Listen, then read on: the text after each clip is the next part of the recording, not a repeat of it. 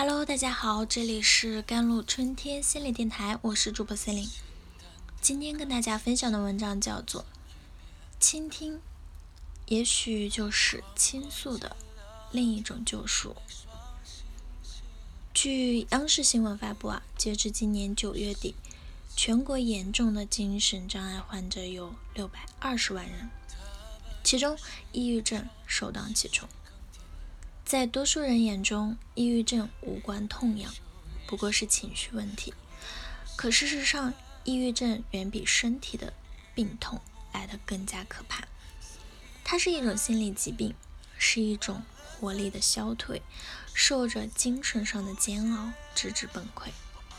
九月十三日啊，一名十三岁的女孩在给母亲留下一封遗书后，独自一人深夜出走到桥边。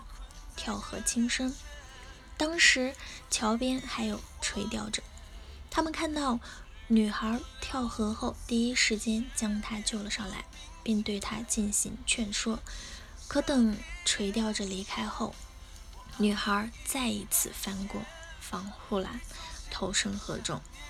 经历了一次生死考验的她，最终还是走向了死亡的深渊。事件发生后。女孩的遗书也在网络上曝光。她写道：“妈，我不知道我怎么了，我好像就是个彻头彻尾的废物。死亡对我来说是种解脱。你要幸福啊，这是我唯一的遗愿。对不起，勿念。”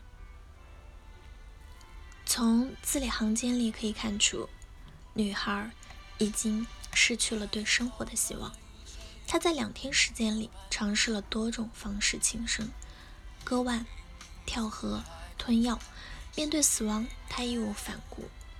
后来，这件事在网络上引起热议，有不少网友猜测女孩大概是患了抑郁症，精力丧失，认为自己一无是处，生活毫无价值，自杀念头反复出现。她的内心无异于……走进了一条死胡同，没有出路，没有阳光，只剩无尽的绝望。有一位博主说过：“不要英雄患抑郁症，这是一种心理疾病，患者需要得到治疗，需要得到爱。”的确，我们总认为抑郁症离自己很遥远，可殊不知，被称为心理癌症的它，拥有着跟癌症同样的共性。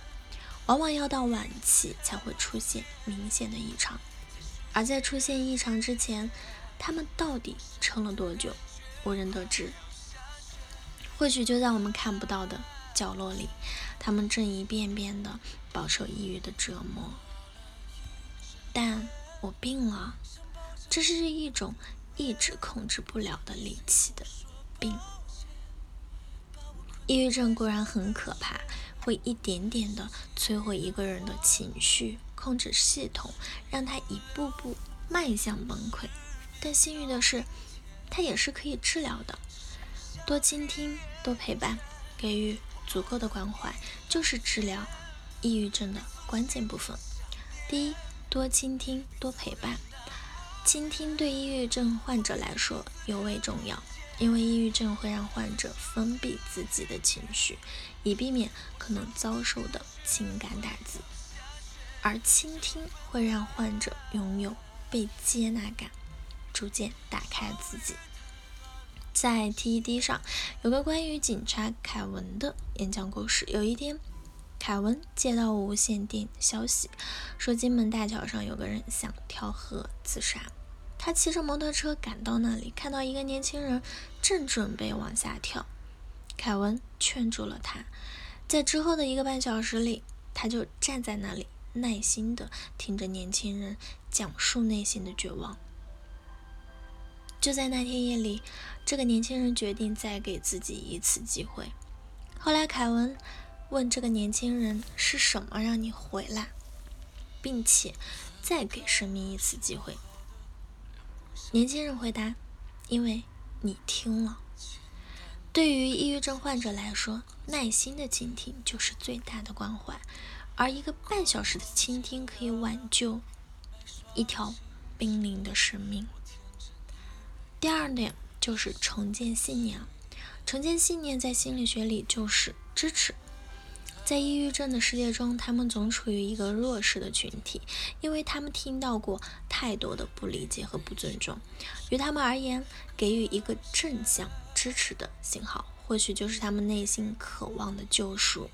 这是走进他们的内心，并建立沟通机制的重要一步。还记得上面那个想用死亡来证明自己生命的大力吗？是的，他没死。当他内心的绝望濒临一线时，他的手机忽然一震，他收到了一条留言：“你的故事讲得真好，什么时候更新？”戴丽恍惚了一下，他才记起自己有个电台节目。原本以为那些故事不过是自己出于兴趣的自说自话，没想到居然真的有人在听，有人在乎，还有人催更新。你也许。并不明白抑郁的人对世界的绝望，人前欢笑未必关起门来也快乐。珍惜你爱的和爱你的，理解你不理解的和不理解你的。如果我们对抑郁症患者不能全都理解，那就给他们多一份尊重，至少可以多倾听他的感受。在世界精神卫生日之际，网络上也科普了几点关于精神健康的知识。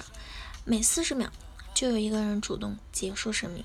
大部分的自杀者会在进行自杀前表达出意愿或者计划。冲动自杀的周期为十三秒，在这十三秒内，或许可以挽救一条生命。作为普通人，我们不可能时时刻刻关注陌生人的情绪，但可以多注意身边的亲人和朋友。如果有一天你的朋友对你说：“我很难过，我可能病了，请你别笑他矫情，一定要多关心关心他。”也许就是一个温暖的拥抱，一份耐心的倾听，就足以救下一条生命。因为对他来说，你的倾听和陪伴就是最好的良药。好了。以上就是今天的节目内容了。咨询请加我的手机微信号：幺三八二二七幺八九九五，我是 c e l i n e 我们下期节目再见。